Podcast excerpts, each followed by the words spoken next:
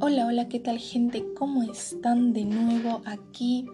Comunicación directa, narrándoles, o mejor dicho, traéndoles otro micro relato, pero este es un poco más larguito, pero no le quita lo interesante y lo suspensivo que puede llegar a ser.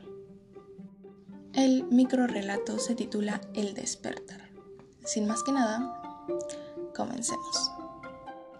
Empecé a gritar desesperadamente, pues me querían de regreso. Yo no quería volver, ya estaba cansada. Le supliqué y le rogué a la muerte que no lo permitiera y que se haga respetar. Al cabo de unos minutos me tranquilicé y descansé en paz, pues el nuevo desfibrilador no era para mi cadáver. Diez años después, desperté nuevamente en ese laboratorio. Un loco creía ser el sucesor de Víctor Frankenstein.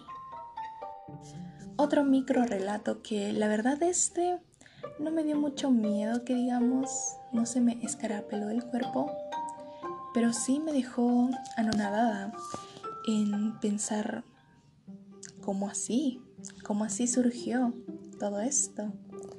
Pero bueno, nos veremos en otro micro relato que el que viene está un poquito más, más fuerte.